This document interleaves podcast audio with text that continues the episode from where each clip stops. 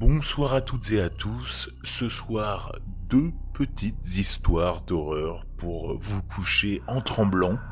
Et on commence tout de suite avec un cryptide. Est-ce un pur produit d'un rêve ou bien une réalité? Découvrez-le tout de suite.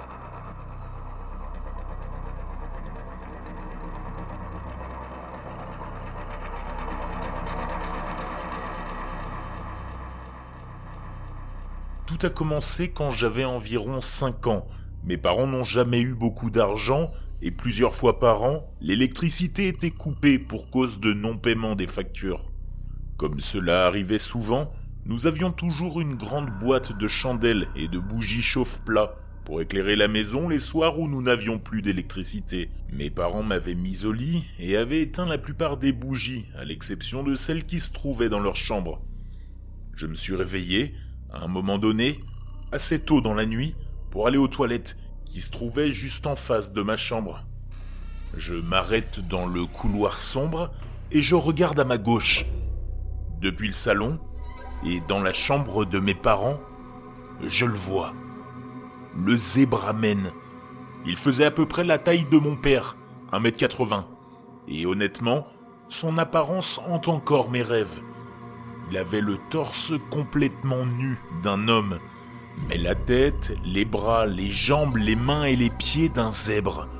Son visage était légèrement différent, en particulier ses yeux. Ses yeux étaient orange et de forme triangulaire, et ils n'étaient pas placés à l'endroit typique d'un équidé. Au lieu de cela, ils étaient centrés à l'avant de son visage. J'étais un enfant, alors je le fixais, et je ne savais pas s'il était réel ou non. Puis, il a commencé à sprinter, comme un humain, dans ma direction. J'ai commencé à crier et je me suis réfugié dans la salle de bain. J'entendais ses sabots claquer contre notre parquet. Ils étaient assez proches de la salle de bain pour que je puisse sentir les vibrations de ses pas sur le sol à mes pieds. Puis, ils se sont arrêtés.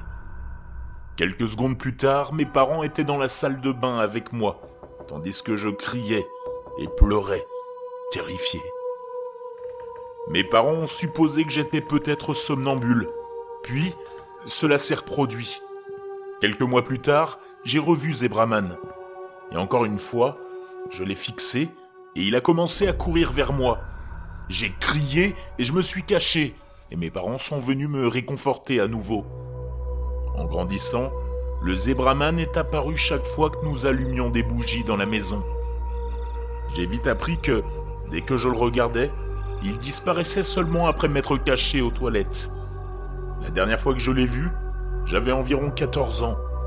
Il m'a poursuivi et s'est arrêté juste devant la porte des toilettes, comme il l'avait fait de nombreuses fois auparavant.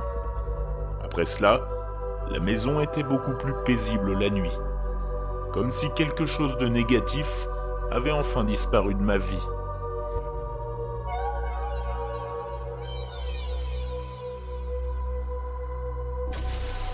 C'était il y a environ 20 ans, dans un appartement neuf à San Diego.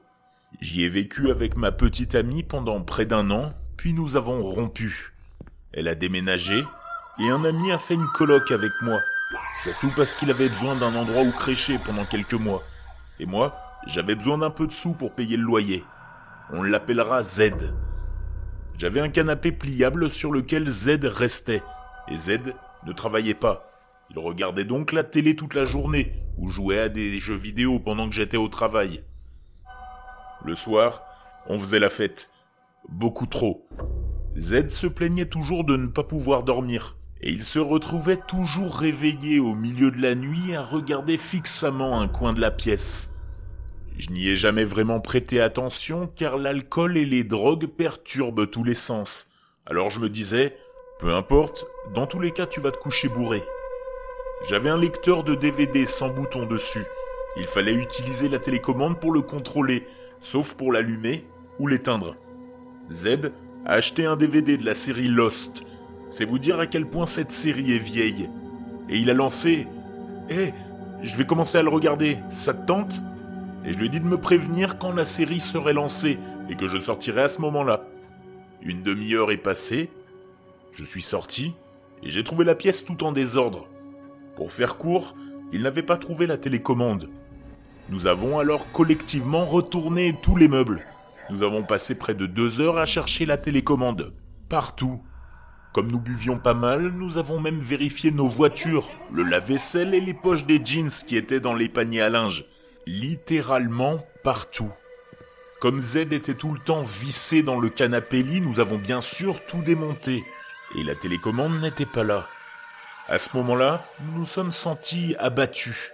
Et nous avons décidé d'aller acheter un nouveau lecteur DVD pour regarder Lost. Nous avons remis la maison en ordre et étions assis sur le canapé, côte à côte. Je savais que c'était impossible, mais je me suis dit que je n'avais pas vérifié le congélateur, même si nous avions vérifié le frigo. Alors j'ai dit à mon pote, Hé, laisse-moi vérifier un dernier endroit. Je suis allé au congélateur, la télécommande n'y était pas.